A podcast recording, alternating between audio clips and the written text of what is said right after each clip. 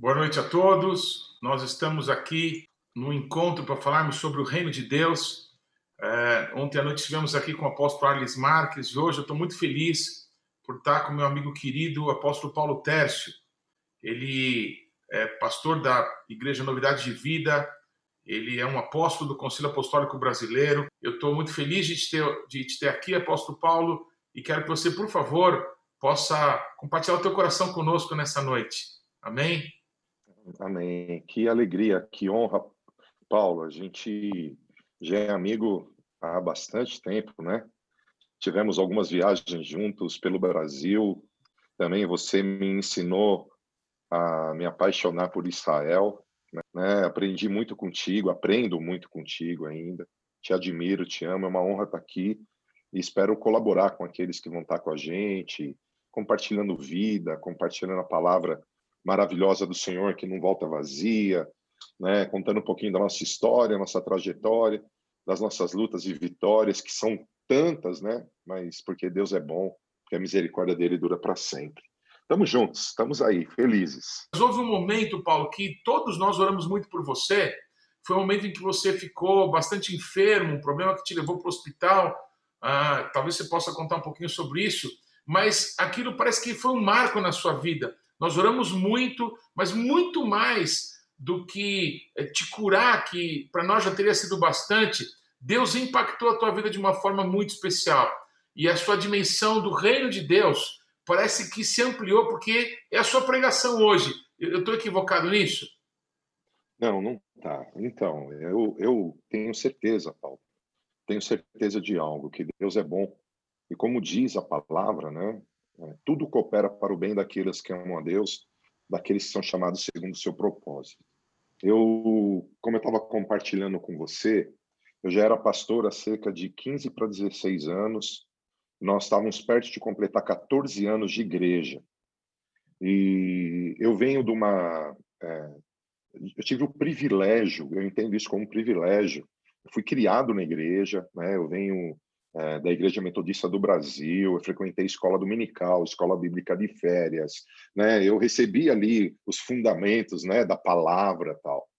E um dia Deus me chamou para o ministério, usou o meu pastor da igreja local, dentro de uma igreja metodista, usando Gênesis capítulo 12, dizendo que era tempo de eu sair da igreja, porque Deus tinha mais coisas para mim.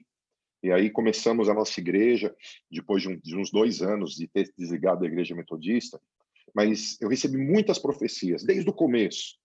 Né? Eu lembro que eu comecei, eu não sei se você teve esse privilégio. Eu, quando eu comecei a buscar o opressor do Espírito Santo, eu comecei a buscar avivamento dentro da igreja metodista, eu frequentava alguns lugares.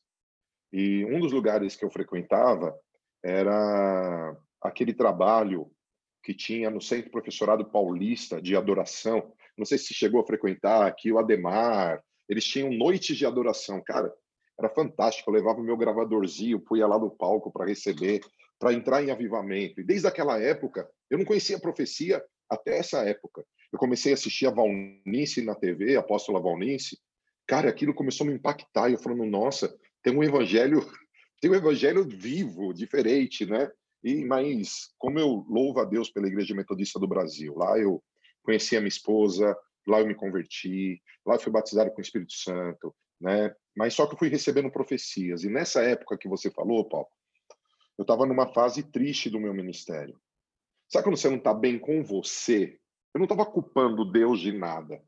Eu não estava bem comigo, ó, cara. Eu não estava comendo direito. Eu estava vivendo um tempo de frustração. É, nesses 14 anos, a gente perdeu nossos principais amigos por divisão. Gente que era amigo, cara, de estar junto em casa, sabe? E, a gente estava vivendo um tempo, cara, você escuta a profecia que Deus vai te usar e Deus não não estava usando. E a culpa não é de Deus e nem do profeta. Eram as experiências que eu, que talvez eu estava é, passando. E aconteceu algo. É, trabalhando com, com o Conselho Apostólico, Projeto Transformação Brasil, buscando Deus, eu nunca deixei de buscar. É, eu percebia que existia algum problema em mim. E eu, não, eu, nesses anos, acho que por uns seis anos antes, eu ministrava todo ano nos Estados Unidos, duas ou três vezes, em igrejas que me convidavam. Não sei se você lembra disso, eu ministrava muito sobre finanças. Sim. Eu era muito convidado por causa da prosperidade, de falar de finanças. Eu viajava pelas nações, fui para muitos lugares ministrando sobre finanças. E nesse tempo eu estava tava frustrado, estava triste, estava pesado, estava com a saúde debilitada. E eu já estava, já tinha conhecido o ministério do apóstolo Guilherme Maldonado. E eu fui para Miami é, um pouquinho antes de ter esse problema. E ali tive uma experiência com Deus muito forte onde eu falei, cara, eu vou mudar de postura, eu vou mudar de vida. Eu entendi que, cara, não dava para ficar lamentando as dores, não dava para ficar reclamando das circunstâncias, que eu tinha Jesus e que eu podia mudar aquilo. No avião, eu estava sozinho, tá, nos Estados Unidos, a Marta não tinha me acompanhado. No avião, eu comecei a ter umas dores, Paulo. Era como se eu já tinha tido pedra no rim, era como se fosse pedra no rim. Cara, e eu falei, que coisa. Eu cheguei e falei para Marta, cara, me leva para o hospital. Eu cheguei em São Paulo, ela me levou para o hospital. Fomos lá, eles falaram que não era nada, voltei para casa. Aí, acho que, acho que dois dias depois, cara, eu, eu quase desmaiei de dor e eu tive uma pancreatite. É, eu tinha pedra na vesícula, as pedras saíram, pegaram um pedaço do pâncreas e apodreceram o lado direito do meu pâncreas. Ele, é ele foi apodrecendo. É gravíssimo. E aí, depois de acho que 10 horas no pronto-socorro, descobriram isso. Aí fui internado, já me levaram, já me levaram, me sedaram e começaram a tratar com medicamentos. E ali eu tive algumas experiências com a minha esposa, algumas experiências com os meus filhos, algumas experiências com Deus, que me fizeram a dizer, cara, eu preciso mudar algumas coisas. Eu preciso, e eu tive uma experiência com Deus muito forte. E quando eu saí dali, algo começou a acontecer na minha vida, no meu ministério, a respeito do reino de Deus. Por que eu estou te dizendo isso? Eu não sei, eu gosto muito daquele texto, Isaías 43, de 11 a 13. Ele diz: Eu, eu sou o Senhor, e fora de mim não há Salvador. Eu anunciei, eu salvei, eu fiz ouvir, e Deus estranho não houve entre vós. Pois vós sois as minhas testemunhas, diz o Senhor. Eu sou Deus. Ainda antes que houvesse dia, eu sou. E ninguém há que possa fazer escapar das minhas mãos. Operando eu, nessa versão que estou lendo, ou agindo eu, quem impedirá? E esse texto ele fala muito no meu coração, porque quando Deus age, ninguém pode impedir. Só que Deus, no meu entendimento, ele me deu o poder da escolha, o poder da decisão. E eu estava escolhendo um caminho, apóstolo, que estava muito ligado ao relativismo, sabe? Ah, depende do ponto de vista. Ah, isso acontece se, se, se. Tinha muito se no meu evangelho, sabe? Sim. E nessa, nessa experiência com a morte, cara, eu entendi que foi uma nova oportunidade que Deus me deu. E eu falei, quer saber, se tem águas nos tornozelos, nos joelhos e nos lombos, e tem águas profundas, é ali no profundo que eu quero estar. Eu não quero mais estar no raso. Eu quero viver aquilo que Deus tem. Eu quero mergulhar no sobrenatural de Deus. Eu quero ver milagres. Eu quero ser ainda mais radical para o Senhor. Porque no relativo, no, na visão né, de, da era do relativo, cara, tudo tem uma desculpa tudo tem seu ponto de vista.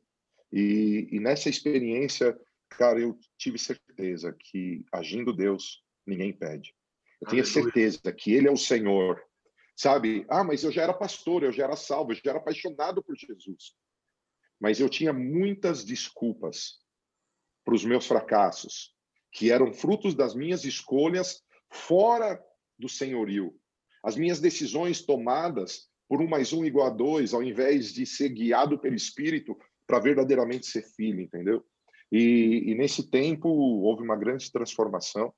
Eu vou te contar algo muito engraçado. Eu fui para Miami, né? Eu, eu, recebi uma palavra do apóstolo Géser Cardoso. Eu fui para Miami, me, me conectei para andar com o apóstolo Guilherme Maldonado.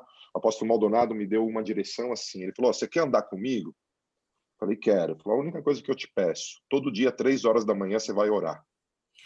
eu falei para ele, eu falei para ele assim, por que, que três horas da manhã? Aí ele brincou, né? Ele brincou, ah, porque a fila é menor. ele brincou, né? a fila é menor. Ele falou assim, porque você precisa sacrificar para Deus Se você não oferecer teus sacrifícios aceitáveis a Deus, você vai continuar sacrificando para você. Você está sacrificando a tua vida para os teus sonhos, você está sacrificando a tua vida para a tua vontade. E vamos desenvolver essa oração. Todo dia, ele fala muito assim, sabe aquela história de Jesus com os discípulos? Que Jesus fala para eles lá no, perto da, é, no Getsemane, Jesus fala, pô, nem, nem uma hora vocês puderam orar. Então ele fala, pelo menos uma hora vocês têm que orar porque Jesus vai olhar para vocês pelo menos uma hora se tiveram que orar. Então eu comecei a orar todo dia às três horas da manhã. E ele falou para mim assim, olha, e você tem que valorizar os princípios de Deus. Eu falei, mas eu valorizo. Ele falou, não, nem batismo você faz na sua igreja. E como assim não faço batismo? Eu raciocinei. Paulo, eu fazia batismo na minha igreja uma vez por ano, cara. Ele falou, ó, no outro domingo você faz batismo. Eu falei, mas quem vai batizar? Não tem ninguém. Eu orei a semana inteira, eu avisei a igreja, eu avisei, mandei mensagem, eu orei a semana inteira de madrugada, fiz o batismo. 76 pessoas desceram as águas, Paulo. Uau!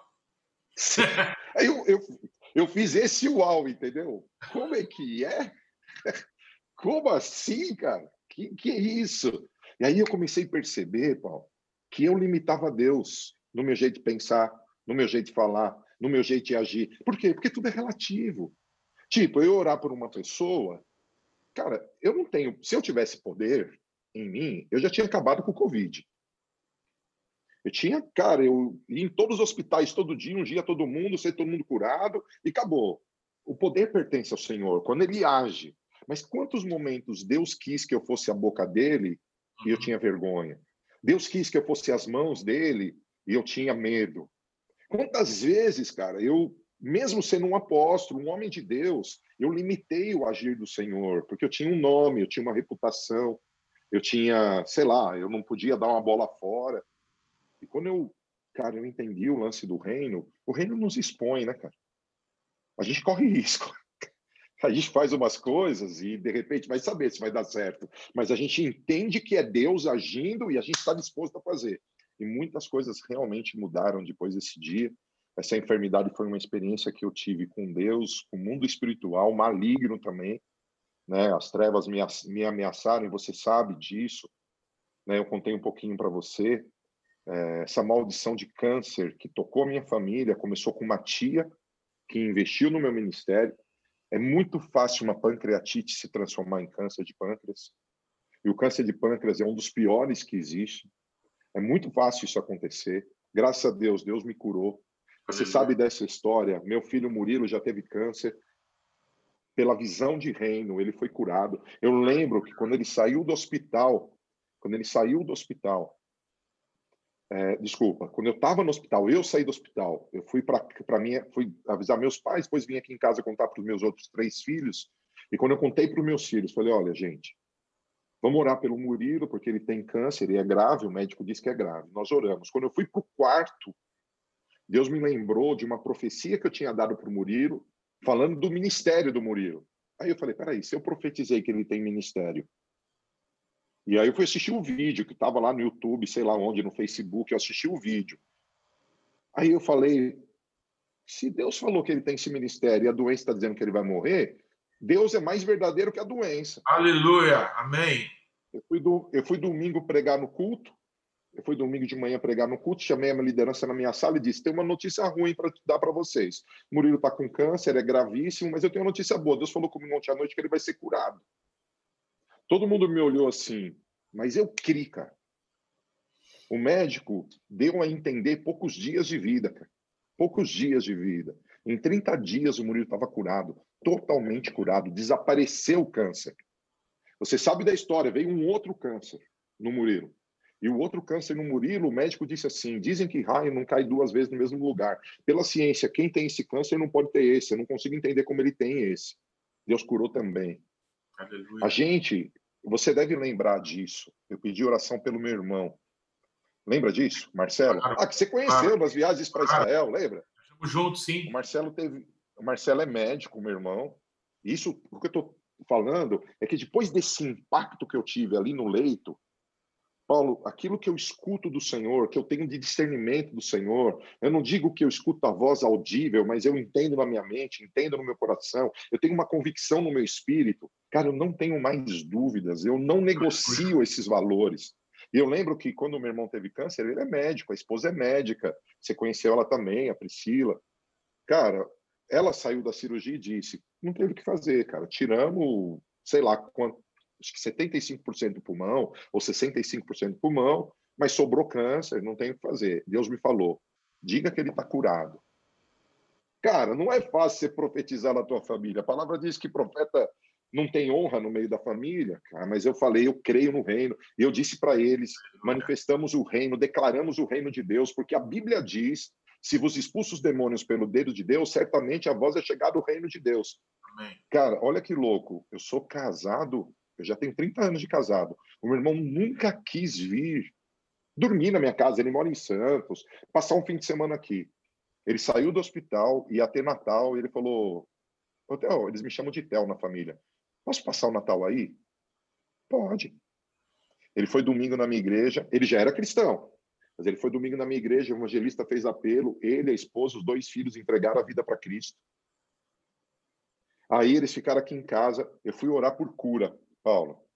Eu nunca vi isso, tá? Essa, esse negócio foi muito louco. Foi uma das coisas mais loucas que eu já vivi. E vocês orando. Eu lembro que eu pedi para vocês gravarem oração para mandar para ele. Lembra disso? Ele falava para mim assim: ó, Oi, esses caras oram forte. Eu tô ouvindo eles orarem. É muito legal.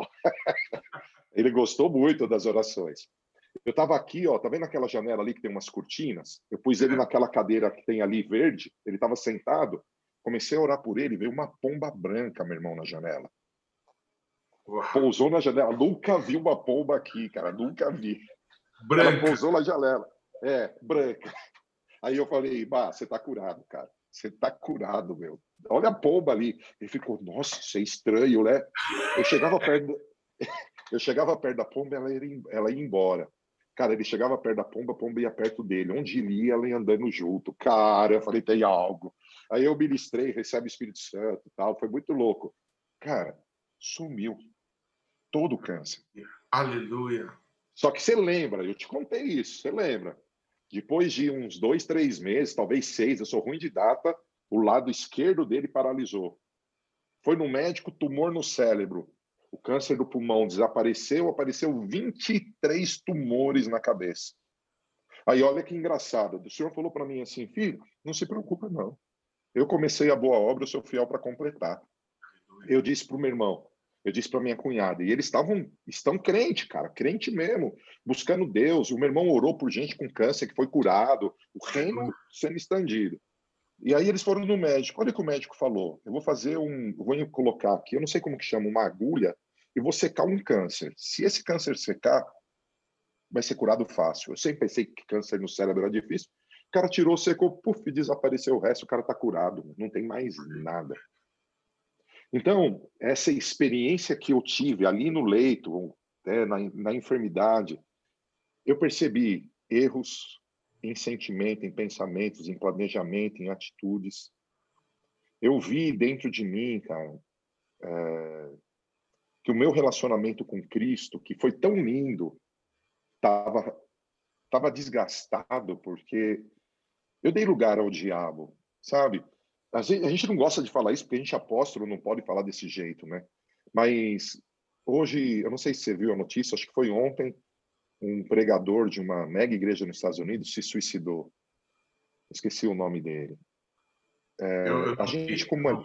Que coisa triste. Você não viu? É um cara famoso, cara. Escreveu um, um livro de plantar igreja. Um cara famoso, uma mega igreja. Se suicidou. Essas coisas são horríveis. Cara, mas você sabe que eu acho que eu estava nessa pegada, Paulo? Porque a gente começa. É, eu fico imaginando, imagina Moisés em cima da montanha, ele vendo o filho dele, Josué, lutando, e ninguém segurando as mãos. Cara, muitos pastores, como eu, como você, apóstolos, mesmo se não tiver Arão e Ur do nosso lado, a gente não aguenta o tranco. E nessa época que eu estava mal, eu não tinha Arão e Ur, cara. Eu tinha o Fábio do meu lado, que é um grande amigo, mas, cara, que estava tentando cuidar do povo, porque eu não conseguia cuidar. Mas eu não tinha, cara, eu não conseguia rasgar meu coração. Eu estava talvez como Adão, escondido atrás do arbusto e Deus me procurando, sabe? Com vergonha dos meus pecados, das minhas falhas. mas graças a Deus, cara, aquela experiência é, me fez sair de lá para um novo tempo, acreditando mesmo, sabe? Valorizando, Paulo, valorizando demais, demais mesmo é, a grandeza de Jesus, a verdade da palavra. E hoje, graças a Deus, mesmo com luta né, que a gente está vivendo, já são quase 60 dias que a gente não pode ter culto público, e com certeza a igreja ela passa por, por dificuldade financeira. Eu não sei se eu te contei isso. A gente ouviu do Senhor, através da minha esposa, que a gente tinha que ser um celeiro de alimento para a Zona Sul, para trabalhadores que perderiam o emprego, que não pudessem é, ter sustento. Cara, uma angústia no meu espírito por perceber. Nós já atendemos mais de duas mil famílias, Paulo. Meu Deus. Mais de duas mil famílias. Pessoas que estão desesperadas. Cara, ó, eu lembro que teve uma. Acho que foi quarta ou terça, não sei se foi passado ou retrasada, que acho que cinco pessoas, pode ser sete, ou era cinco, era sete, que estavam ali na fila para receber alimento e quando a equipe vai atender percebeu que as pessoas estavam mal, levaram para dentro. Cara, pessoas pensando em suicídio, é, pessoas endemoniadas, demônios sendo expulsos ali na porta. Então, essa experiência, ela me fez acreditar no absoluto, e eu falei para você isso, né?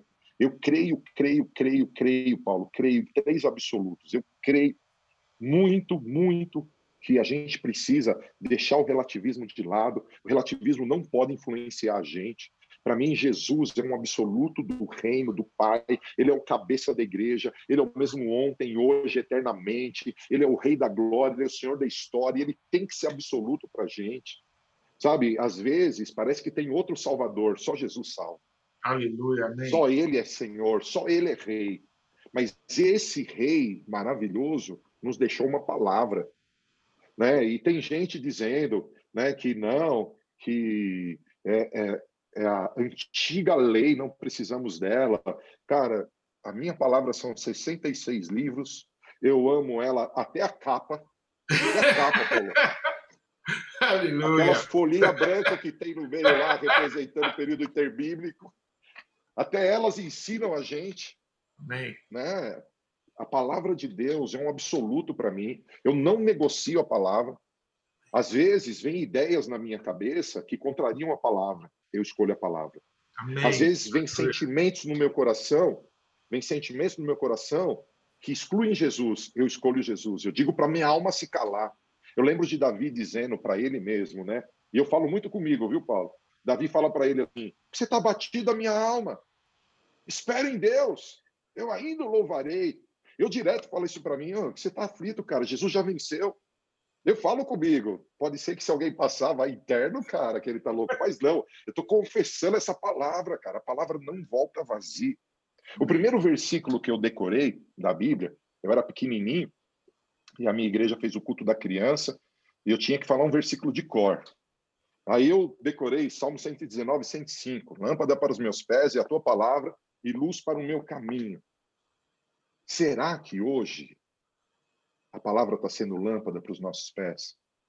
Será que ela está sendo luz para o nosso caminho? Vai passar o céu e a terra, a palavra não vai passar. Amém. Cara, os tempos mudam, mas Gênesis continua sendo o princípio.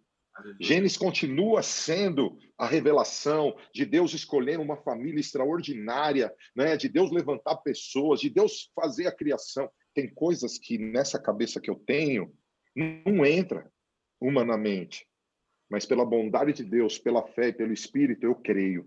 Tem coisas que eu não compreendo, mas eu creio na palavra. A palavra para mim é fundamento, eu não abro mão. E eu lembro de um, de um texto, eu creio que é Hebreus, eu acho que é Hebreus capítulo 13, talvez eu esteja errado na referência, mas diz que nós recebemos um reino. Não, não é Hebreus 13 isso.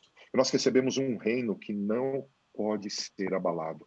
E para mim, o reino de Deus é inegociável. Lembra quando Jesus ensina a gente a orar? Jesus, ele leva a gente na oração do Pai Nosso e ele explica tem tantos valores, né? É tão legal quando a gente lembra do Mike Shee ensinando para a gente do Pai Nosso, né? Lembra disso? Bons tempos, né? E, ele vai estar conosco aqui daqui a duas semanas. Ah, ele vai estar com você? Que legal, vai, que legal, que bênção. E sabe que teu é o reino, teu é o poder, tua é a glória. Dentro desse movimento do sobrenatural, movimento de milagres que eu estou fazendo, nós chamamos o reino, o poder e a glória os três níveis do sobrenatural. Quem recebe o rei recebe um governo.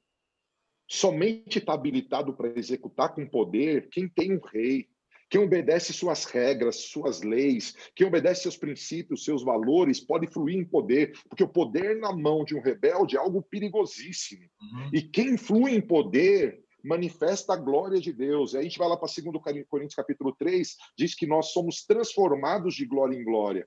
Eu recebo o reino, eu exerço o poder, eu glorifico o Senhor.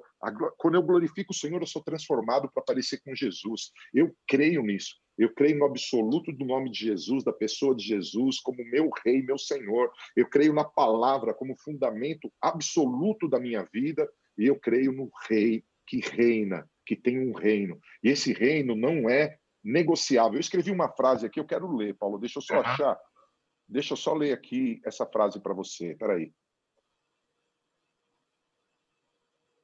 Jesus, seu reino, sua palavra são verdades absolutas. Tudo que for contrário a eles se constitui numa falácia. Amém. A nossa sociedade se conformou com os enganos do diabo. E esses enganos do diabo passaram a ser fundamentos da nossa cultura. O simples perdeu o valor, o excêntrico, o complicado, o fora de ordem é por muitos aplaudidos. Nossa sociedade não gosta da verdade pura e simples como ela é, como Jesus é. A nossa sociedade, por causa de quatro inimigos, eu estou lendo, tá? Algo que eu escrevi aqui que eu queria compartilhar. Quatro inimigos: o espírito da Grécia, através do intelectualismo e humanismo, o espírito do anticristo, tudo aquilo que se opõe a Jesus, ao reino e à palavra, imoralidade sexual, toda depravação, degradação moral, perversão e corrupção, e a avareza. Por causa desses quatro pilares do relativismo, a nossa sociedade está se perdendo. Mas eu quero dizer, queridos, é importante para mim e para você, nós temos a revelação do absoluto de Deus, Jesus, a palavra e o reino. Por quê? Porque é importante a gente ter entendimento, porque um rei sem reino é só uma figura, é só uma personalidade.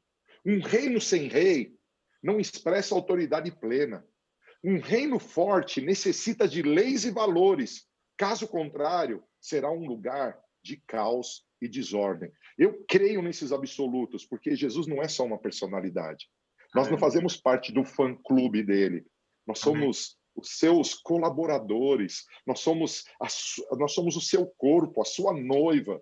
E ele precisa ser absoluto para a gente. A gente tem que recusar né, todo esse intelectualismo. É, a gente muitas vezes está influenciado pela cultura, mas eu declaro que a nossa igreja, a igreja que eu, é, que você fazemos parte, Paulo, que os nossos irmãos preciosos que estão conectados, aqueles que vão assistir, nós fazemos parte, é uma igreja gloriosa. É uma igreja que não permite que os seus ideais próprios, seus sonhos próprios ocupem o lugar que é de Jesus. O trono é dele. Ele é o rei. Que coisa linda, Paulo. É, enquanto você falava, me veio aquele, aquela advertência de Jesus, não é? Falando dos tempos do fim. Vai haver um tempo que o amor de quase todos vai se esfriar, não é? é Paulo, verdade. eu não te vejo com o coração se esfriando. É, e, e, ao mesmo tempo que Jesus fala isso, ele diz também: mas o evangelho do reino vai ser pregado em toda a terra, e então é ao fim. Quando Jesus fala que o coração de quase todos, olha, me parece mais que 50%, me parece talvez mais Sim. que 70%, mais que 80%, mas te ouvindo falar, é, vendo o que Jesus está fazendo na sua família, nas pessoas que congregam contigo, nos teus filhos ministeriais. Eu não vejo alguém com o coração se enfraquecendo, se esfriando, mas o coração queimando mais ainda por Jesus, não é? é Amém. Paulo, Amém. É, o, o, o, conhecimento da glória do nosso Deus vai encher essa terra. Então me parece que a experiência que você nos compartilhou aqui, que começou naquele momento tão frágil seu, momento de é, um diagnóstico, talvez até que você corresse realmente risco de vida, Daquele sim, momento sim. De, de, de, dificuldade, de é, um vale de morte, Jesus parece que está multiplicando, parece que você se transformou num baita catalisador não é desse poder, desse reino de amor, desse reino verdadeiro. Então, o reino está sendo manifesto de forma visível através da tua vida. Queria que você pudesse falar sobre essa expansão, não é? Se, se realmente o amor de quase todos vai se esfriar, Paulo, meu coração está queimando por Jesus. Eu estou trabalhando ainda mais e eu vejo pessoas, não é? é? Sabe, queridos nossos, querendo Jesus, querendo a palavra, querendo o reino. Então, puxa, meu coração está queimando porque é, se identifica com o teu, se identifica com Cristo. Amém. Sabe, Paulo, eu tive uma experiência que eu acho que talvez vai ilustrar um pouco disso que você está falando. É, eu não sei como foi para você. Quando eu soube do, do Covid-19, do coronavírus, na minha cabeça veio assim, cara, eu acho que deve ser algo que aqui no Brasil não vai chegar da maneira que chegou. Eu pensei assim. E quando começaram a falar que ia ter quarentena, eu disse para minha liderança, falei, gente, ó, enquanto o governo não proibir, a gente faz culto. Quando o governo proibir, a gente para. A gente tem que respeitar as leis, a gente faz online. Aí eu lembro que o governo, o governo proibiu, mas o governo proibiu para uma segunda-feira. Eu tomei a decisão desde a quinta-feira de já não ter mais culto. Igual Falei, vamos aqui. Tudo. Igual, é, igual. Vamos, vamos cancelar tudo, vamos fazer online. E aí, na terça-feira anterior, eu tinha falado, não, nós vamos fazer o culto até domingo. Mas quando eu acordei na quarta, era como se o Espírito Santo falasse para mim, não faz não, cara, vai para online. Aí eu chamei minha liderança para uma reunião, todos foram para a igreja. Falei, gente, me perdoa, vocês me deram motivos para a gente fazer o culto, mas, gente, vou morar aqui, eu não estou em paz, eu acho que a gente não deve fazer, vamos fazer online. Aí o pessoal concordou, fizemos online. Paulo, eu cheguei na igreja, eu amo a igreja. Cara, eu cheguei na igreja para o culto um pouco antes, uma meia hora. Geralmente eu chego uma hora e pouco antes, mas como era online, eu falei, ah, uma meia hora tá bom. Eu cheguei, cara, começou a me dar uma vontade de ir embora, Paulo. Cara, eu comecei a chorar, falei, não quero ficar aqui. Aí eu pensei, ah, deve ser porque está vazio. Mas não, o senhor falou para mim, ali na hora, eu tive uma impressão: dobra seus joelhos e ora. Cara, eu dobrei meus joelhos, eu comecei a ouvir vozes, Paulo. Vozes de quem? Das pessoas que estavam ali no templo comigo, dizendo: É, um monte de gente diz que é crente, mas agora que tem vírus, não tem fé, fica trancado em casa, tá com medinho. Falei, cara, o povo tá julgando quem não veio. Porque teve líder que falou para mim: eu não vou eu vou ficar em casa. Pessoas que são lindas, tá? Gente ungida falou, cara, eu não vou. Sou do grupo de risco, eu vou ficar em casa, não vou sair. E aí comecei a ouvir crítica, mas daqui a pouco eu comecei a escutar gente dizendo: esse apóstolo é maluco. Por que, que ele não faz o culto online da casa dele sozinho? Por que, que põe louvor? Por que, que põe não sei o quê? Porque eu estava com uma equipe ali de umas 30 pessoas, talvez 40, porque a igreja é grande, você conhece lá, tem meu, tem câmera, tem mesa de som, tem luz, tem o, o palco todo. A gente deixou uma pessoa na porta para dizer que não podia entrar, um monte de coisa. Cara, eu comecei a escutar as vozes dizendo: esse apóstolo é maluco, ele vai contaminar todo mundo. Esses irmãos loucos que eles estão fazendo aí. Cara, eu falei: a gente está dividido. Não vai para lugar nenhum. Reino dividido não subsiste. Aí eu comecei a trabalhar nas lives para mostrar para as pessoas, cara, se você entende que você tem que ficar na boa, fica na boa. Se Deus me chamar para agir, deixa eu agir e me apoie em oração. A gente não pode ficar um contra o outro. Meu, ministrei nesse culto, eu queria ir embora, eu queria ir embora dali. Fiquei. Dia seguinte, Paulo, eu estou em casa. E ainda um pouco estranho por causa disso, eu não gostei dessa divisão. E quando Deus dá uma revelação como essa, que eu escutei pessoas e vi pessoas criticando, eu sou o tipo de cara que tem problema, eu ligo. Cara, tá com algum problema? Então, minha vontade era ligar para essas pessoas que não estavam lá criticando. Mas eu falei, ah, deixa, não vou ligar. Eu estava aqui em casa e o senhor falou para mim, vai para a igreja. Eu não ia para a igreja nesse dia, na sexta, eu não ia. Peguei meu carro, eu fui entrar, fui na rua reta, o senhor falou, não, eu entendi, vira na frente da igreja. E parei no estacionamento que tem ali na frente, não na garagem que tem atrás. Aí eu falei, ah, vou entrar pelo portão. Quando eu saí do carro, eu vi um senhor encostado no muro da igreja. Falei, cara, acho que Deus me trouxe aqui por causa dele. Isso foi pensamento meu, Deus não falou nada. Aí fiquei ali um pouco na porta do carro, orando tal. Falei, ah, vou lá falar com ele. Cheguei lá perto, ele estava chorando. Senhor de uns 68, 65, 70 anos, sei lá, mais ou menos isso. Eu vi que ele estava chorando, eu falei, dá licença. Ele tomou um susto, Eu falei, eu posso te ajudar? Você está precisando de alguma coisa? Aí ele me disse, não, eu estou triste só, eu já vou embora. Daí eu entendi que, que o que ele estava vendo ali era pior do que ele estava falando. Eu insisti, eu tal, não falei que eu era pastor, não falei que ali era igreja. Eu insisti, puxei conversa. Aí daqui a pouco eu disse para ele, senhor, então eu vou embora, mas eu sou pastor dessa igreja que o senhor está encostado aqui. Eu posso fazer uma oração pelo senhor? Ele falou, pode. Aí pus minhas mãos sobre ele, Paulo. E comecei a orar por ele. Aí ele me abraçou, cara, no meio da oração, começou a chorar copiosamente, começou a dizer que ele era um burro, que ele era um idiota, que ele não fazia nada direito da vida e que ninguém ia perdoar ele. Eu falei, calma, vamos entrar. Levei ele para dentro, dei água pro cara, sentei com o cara no meu gabinete. O cara, Paulo, ele foi um empresário muito, muito bem sucedido. Ele cansou da empresa e vendeu a empresa. Chegou em casa, tipo, né? Eu estou resumindo muito. Uhum. A família falou para ele: vamos fazer um investimento, vamos comprar prédios, vamos fazer isso, isso, vamos diversificar. Cara, ele pôs todo o dinheiro nas ações. Tudo. Eu não sei quantos milhões, Paulo. Tudo. E naquele dia, cara, foi o dia que quase fecharam a bolsa, lembra? Que despencou.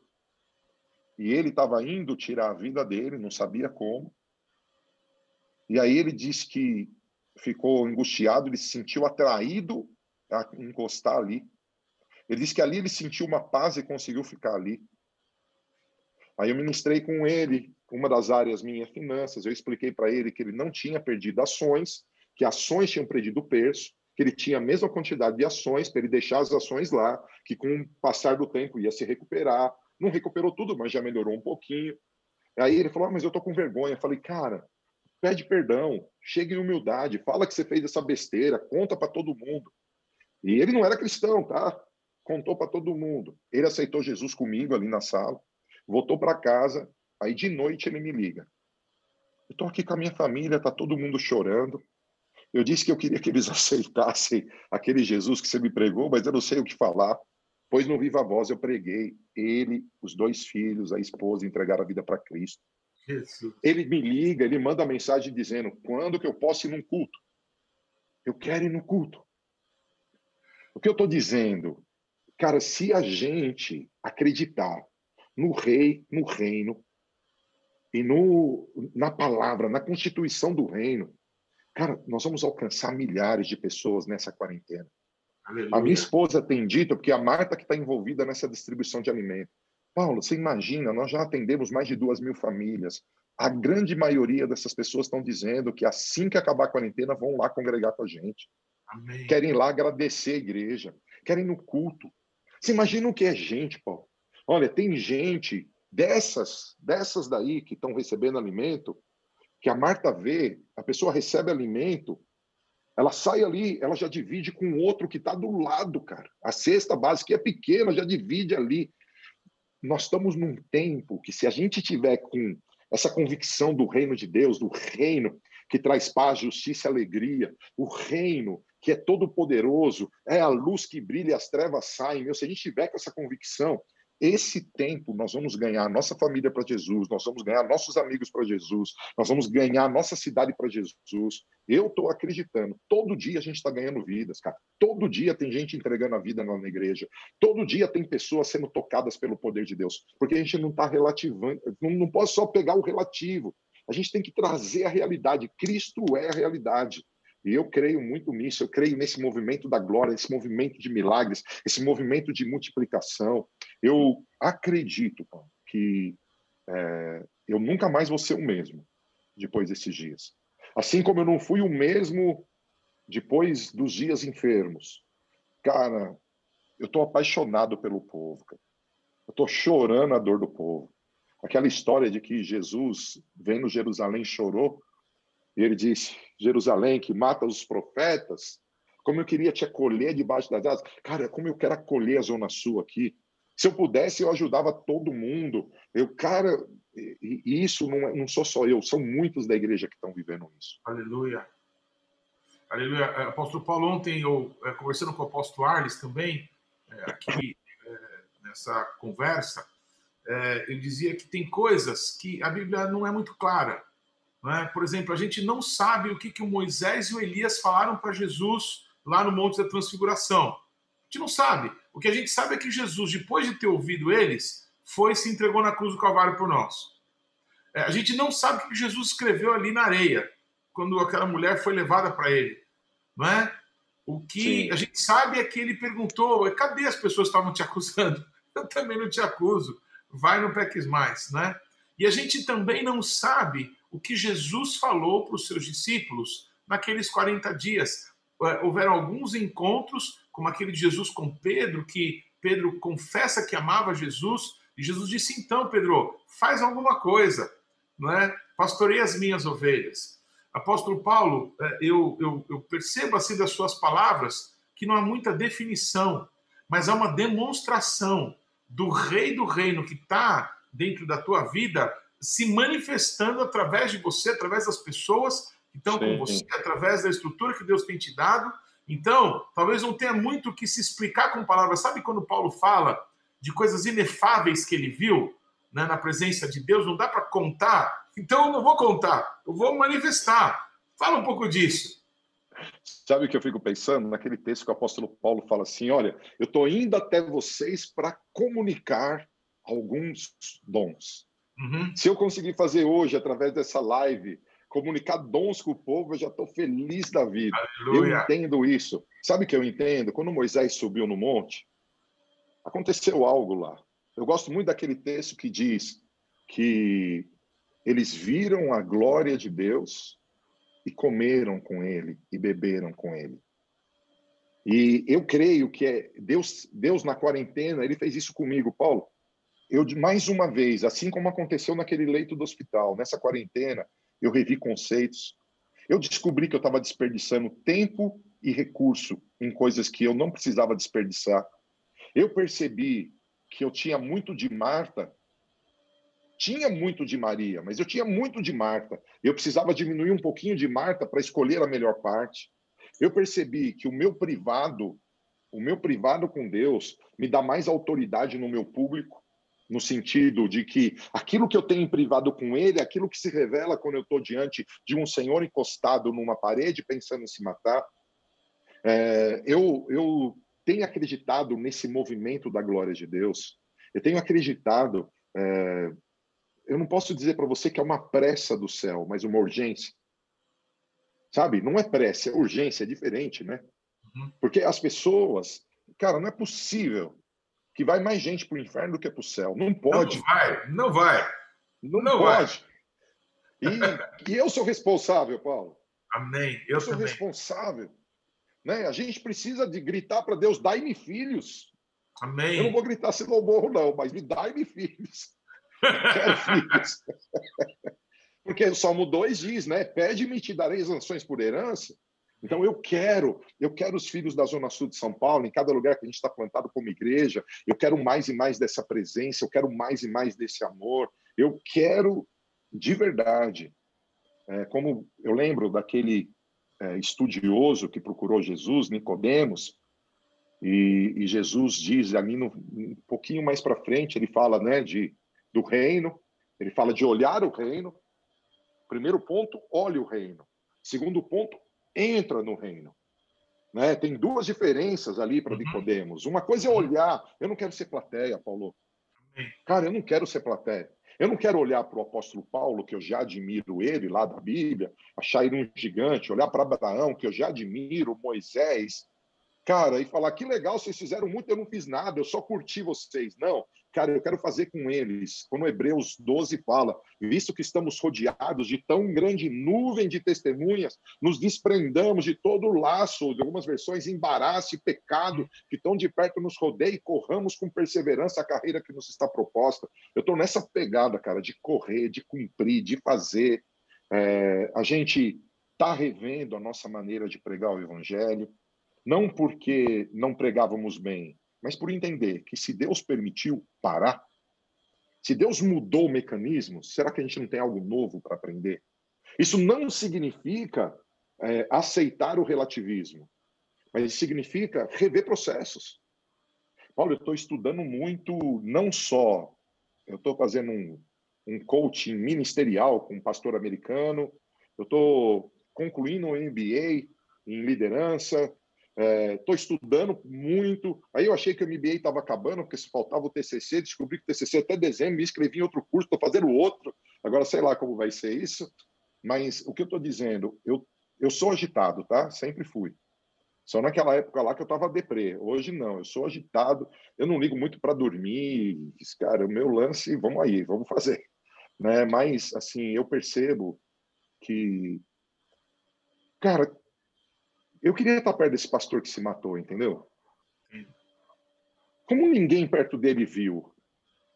Cara, eu tive pessoas da minha liderança que nessa crise, não nessa agora, mas nos últimos dois anos, depressão pegou a igreja, né? Lembra quanta tristeza pegou muita gente? Cara, eu tive líderes que entraram em depressão, em frustração. Pela bondade e misericórdia de Deus, a gente pode tocar, abraçar, ministrar, ajudar, até mesmo aconselhar alguns ir para o médico, porque percebeu que só o que a gente fez não resolveu, precisava de ajuda clínica.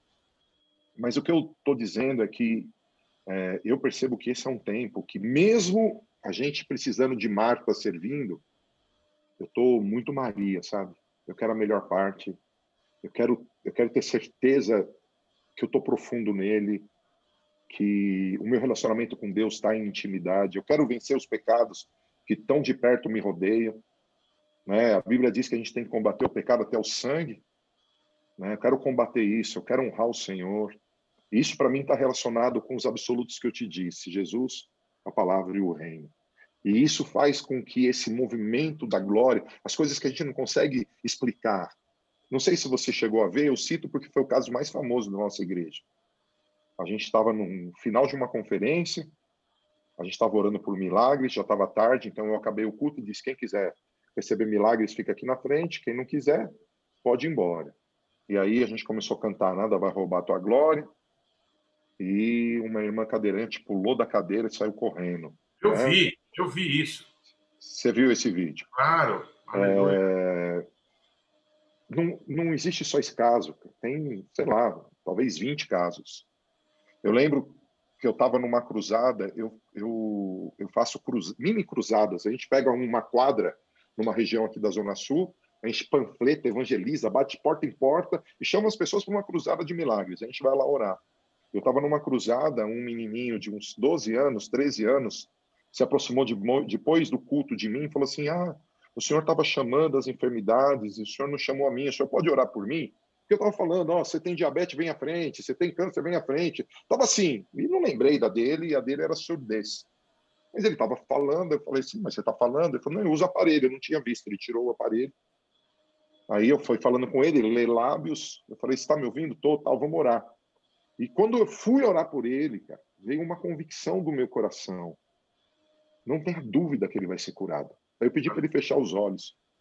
Cara, ele foi curado instantaneamente. De, ele foi surdo de, de criancinha. Ele foi curado instantaneamente ali. Aquilo para minha vida, aquilo para minha vida foi algo muito lindo, porque eu não tinha visto isso através de mim. Né? Eu tinha visto isso em conferências, em cruzadas. E quando ele ouviu isso, foi desencadeou tantos milagres ali, Paulo, na hora. Tantos outros começaram a acontecer. E esse menino, mais gostoso, o abraço que esse menino me deu, eu não me largava. As lágrimas nos olhos dele. E aí eu fico pensando, essa igreja gloriosa, ela precisa acordar. Ela precisa se levantar. Cara, a gente precisa. É, eu acredito, Paulo, que Jesus fez quatro coisas: pregou o evangelho do reino, ensinou o evangelho do reino, curou enfermidades e expulsou demônios. Eu acredito que a igreja tem que pregar o evangelho do reino, tem que ensinar o evangelho no reino, no sentido discipulado, tem que fazer milagres, curas e tem que expulsar demônios. E infelizmente, por causa do relativismo, cara, hoje a gente está mais coaching mentoring do que aqueles que manifestam o reino. É lindo ser coaching mentoring. Cara, fantástico ter essa habilidade. Parabéns, eu quero isso. Mas, cara, mas quem vai ensinar o evangelho do reino? Quem vai falar que precisa obedecer a palavra e não só o que você gosta dela? É muito gostoso eu dizer para você, Paulo, você é o melhor de Jesus. Mas se estiver em pecado, quem vai dizer que você está em pecado? Você é o melhor de Jesus, mas em pecado você vai para o inferno. E hoje não pode mais, porque hoje a gente é tudo. E eu creio que o movimento da glória, porque quando você. É, eu te falo, ó, nesse dia que essa moça pulou da cadeira de roda, que você viu o vídeo, cara, centenas de pessoas que estavam no carro, eu não sei como ficaram sabendo, voltaram correndo. Uau. Cara, as pessoas vinham correndo da rua para vê-la pular, correr. E foi uma choradeira e milagres e glória e unção. E fogo de Deus pegou ali. O que, o que eu estou dizendo? Eu creio, eu creio, eu creio nisso. Eu creio que é a época do poder sobrenatural de Deus se manifestar. Mas para isso, nós precisamos de Jesus, o Rei. Precisamos intimidade com Ele, de beijar o Filho de novo, de honrá-lo sobre todas as coisas, para que Ele libere esse poder. E esse poder que ele libera para a gente tem que ser um poder que promova glória para ele, não para mim. Tem que promover glória para ele, tem que fazer com que a glória dele seja levantada, porque quando a glória dele é levantada, nós somos transformados. E a igreja precisa ser transformada na imagem de Jesus. Eu creio muito nisso. A gente está buscando treinar as pessoas para viver isso no nosso ministério. A gente está crendo que onde eu vou, eu falo muito hoje de igreja, eu falo da igreja arregaçar as mangas, eu falo de amar. O amor não pode esfriar de jeito nenhum, e ele só se esfria, ele só se esfria se a gente for noivo interesseira. Porque aí o meu noivo, Jesus, não deu o milagre que eu queria, eu vou buscar outro noivo que deu o milagre que eu quero. Mas, cara, eu não estou com ele pelo que ele faz, mas pelo que ele é. Né? Lógico que o que ele faz é extraordinário, mas o que ele é melhor ainda. Aleluia apóstolo Paulo, é, acho que não tem paixão na minha vida maior do que o momento em que uma pessoa de quem, para quem eu falei de Jesus para ela, ela me dá as mãos. Esse momento para mim é um momento Demais. sobrenatural. E eu, eu, amo ensinar, e você me conhece, mas Sim. nada, nada é mais é, maravilhoso na minha vida do que ver alguém se dobrar a Jesus que mudou minha vida, né? E aí eu me lembro que um dos maiores evangelistas que já viveram foi o Dwight Moody. Ele viveu nos Estados Unidos na época da Guerra da Secessão, era um homem muito simples. E aquele homem, ele percebeu uma oportunidade de Deus de levar pessoas ao encontro com Jesus, que foi a guerra. Então, no campo de batalha, era aquele tempo em que dois frontes se encontravam, um dava um tiro para lá, outro dava um tiro para cá, coisa de louco aquelas guerras, né? Então, muitas pessoas ficavam ali no campo de batalha agonizando para morrer. E ele ia para o meio do campo de batalha e levava Uau. aquelas pessoas que estavam morrendo ao encontro com Jesus. Ele ganhou milhares de pessoas, milhares para Jesus Cristo. Esse senso de oportunidade, não é? É uma percepção que nós precisamos ter, não é? Porque Sim. tem gente desesperada demais. Você falou Sim. de um pastor né, que se suicidou esses dias. É, eu ouvi falar de um ator que, da nossa infância, eu acredito que você gostava dele também, chamava Flávio Miliaccio. Ele tinha um personagem de um Calhambeque. Quando a gente era criança, era Shazam e alguma coisa. Esse homem, infelizmente, se suicidou, parece que no início da última semana ou dessa. Sim. E aí, um outro ator famoso, Lima Duarte, ele disse mais ou menos assim: Eu só não tenho a coragem que ele tem, senão eu faria a mesma coisa eu faço duas leituras. Um dizendo assim: olha, eu tenho casa, eu tenho sítio onde eu me suicidei, eu tenho um carro para me levar até lá. Para muitas pessoas isso é ser até rico, mas eu não tenho mais nada, eu sou um miserável. Enquanto Lima Duarte está dizendo: olha, será que alguém pode falar de Jesus para mim? Porque tem alguma coisa ainda que não me deixa tomar uma atitude como essas. Nós precisamos né, nesse senso de oportunidade que Deus está nos dando, parar na porta da igreja, porque tem uma pessoa que foi atraída por Deus ali e que precisa, sabe, encontrar esse Deus de amor. Queria que, por é favor, a gente está encerrando, você pudesse orar, apóstolo, e liberar, amém. amém, essa vida, esse rei, amém, que está dentro de você, sobre todos que estão nos acompanhando, sobre a minha vida, sobre os nossos ministérios, Amém. Agradeço muito pelo teu coração, querido.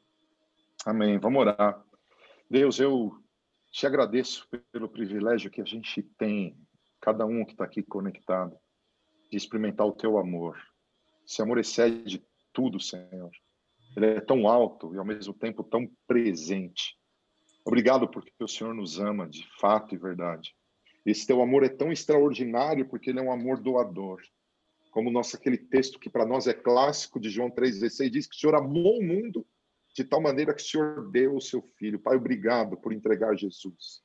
Obrigado por esse amor doador. Eu quero pedir ao Senhor, Pai, que eu, meus irmãos, possamos, Senhor, hoje, hoje, mais uma vez acreditar, confessar, não só de uma forma, Senhor, automática, mas lá do fundo da nossa alma, oh Deus, que Jesus é o único mediador entre Deus e os homens, mas que a gente acredite nisso não só para nós, para os nossos familiares, para os nossos inimigos, para os nossos amigos, para os nossos vizinhos, para as pessoas que moram na mesma cidade que a gente, que a gente possa entender, Pai, que não é o carro bom, não é a boa casa, ou a boa família, ou o bom ministério, ou o dom lindo, ou Deus, a maneira que se porta, a maneira eloquente, as roupas que fazem, Senhor, a pessoa ser salva, mas é Jesus, é o único que nos liga a Deus. Pai, tua palavra nos ensina que há um vazio no coração do homem, e nós sabemos que Jesus é o que preenche, ou Jesus é o que transforma.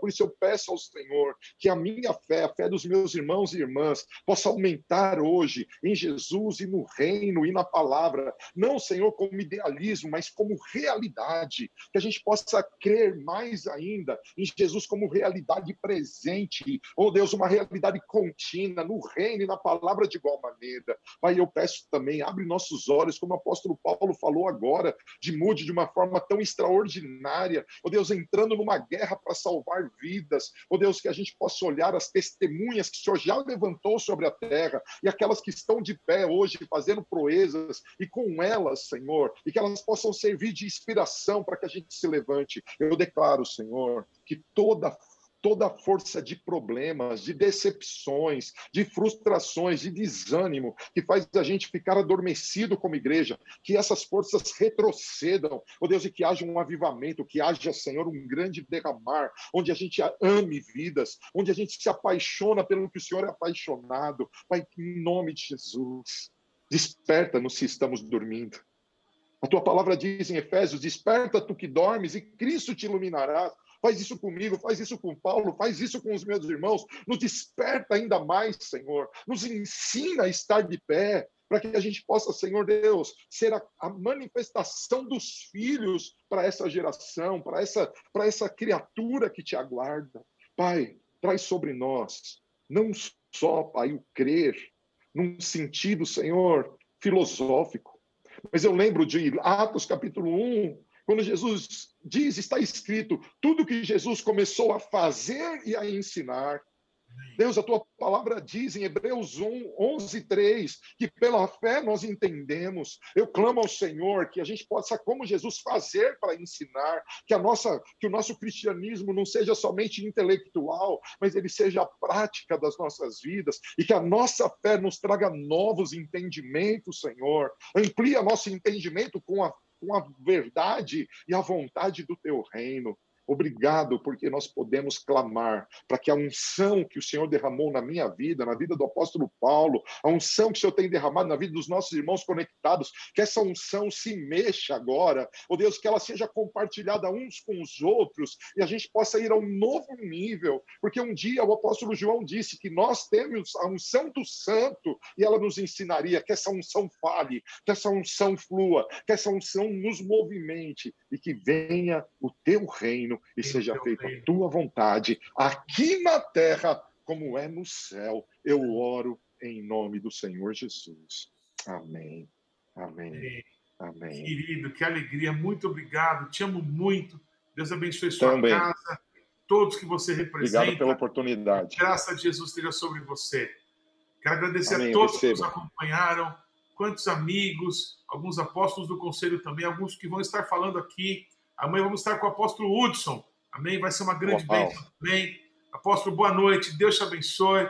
Muito obrigado. Deus abençoe. Cristo seja exaltado. Aleluia. Amém. Deus abençoe. Shalom tchau, tchau. a todos. Venha ao reino de Deus. Amém.